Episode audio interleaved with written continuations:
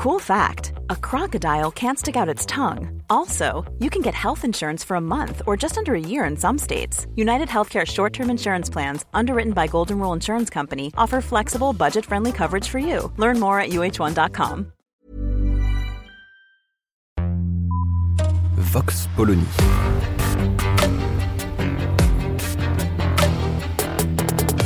L'actualité vue par la directrice du magazine Marianne, Natacha Polony.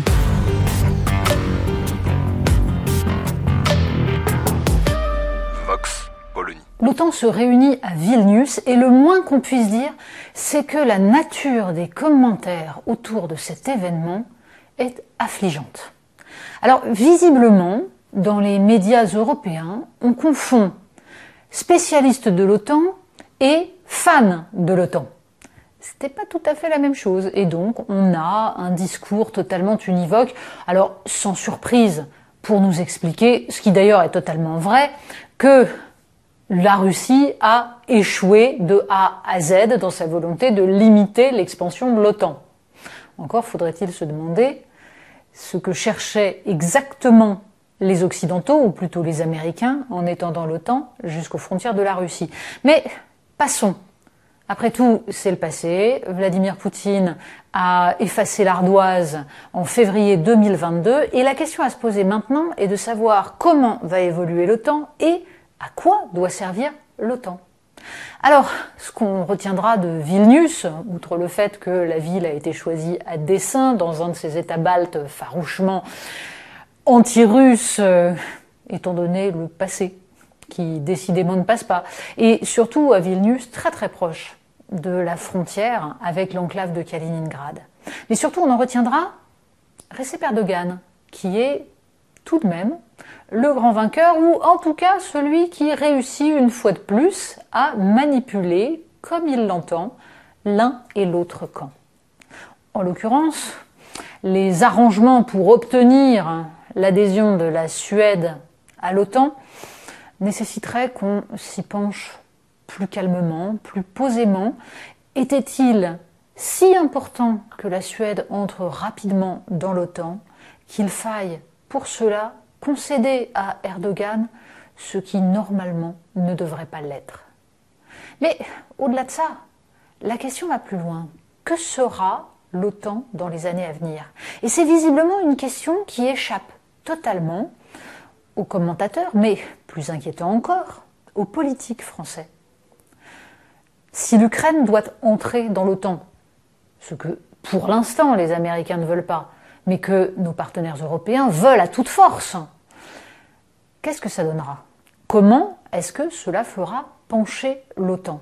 Et finalement, quelle doit être la stratégie française vis-à-vis d'une alliance dont Emmanuel Macron se méfiait à raison, dont il disait à raison qu'elle était cliniquement morte, qu'elle avait un encéphalogramme plat, ce qui était vrai.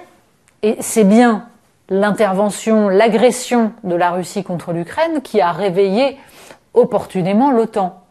OTAN qui n'avait plus lieu d'être et qui était utilisé par les Américains pour essayer d'embrigader les Européens dans le nouveau choc des empires face à la Chine.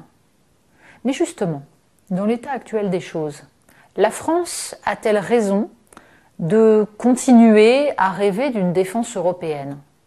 Nous en avons débattu maintes fois à Marianne et un texte publié sur le site du journal La Tribune par le groupe Mars, un groupement de militaires haut gradés dont les réflexions sont toujours extrêmement intéressantes, mérite qu'on s'y attarde.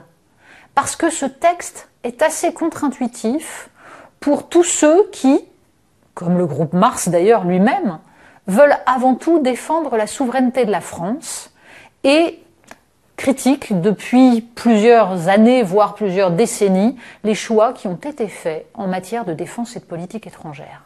Doit-on réellement continuer à œuvrer pour une défense européenne qui n'existera jamais puisque nos partenaires européens n'en veulent absolument pas et que si l'Ukraine devait entrer dans l'Union européenne un jour, eh bien, elle ferait pencher le centre de gravité de l'Union européenne encore un peu plus à l'est faisant de la France un supplétif dans, dans cette construction, n'a-t-on pas intérêt, au contraire, à investir les instances de l'OTAN, à s'y développer davantage pour peser en tant qu'allié, mais en tant qu'allié indépendant, en parlant au nom de la France et non pas au nom d'une Union européenne qui visiblement n'a pas les mêmes intérêts stratégiques que nous.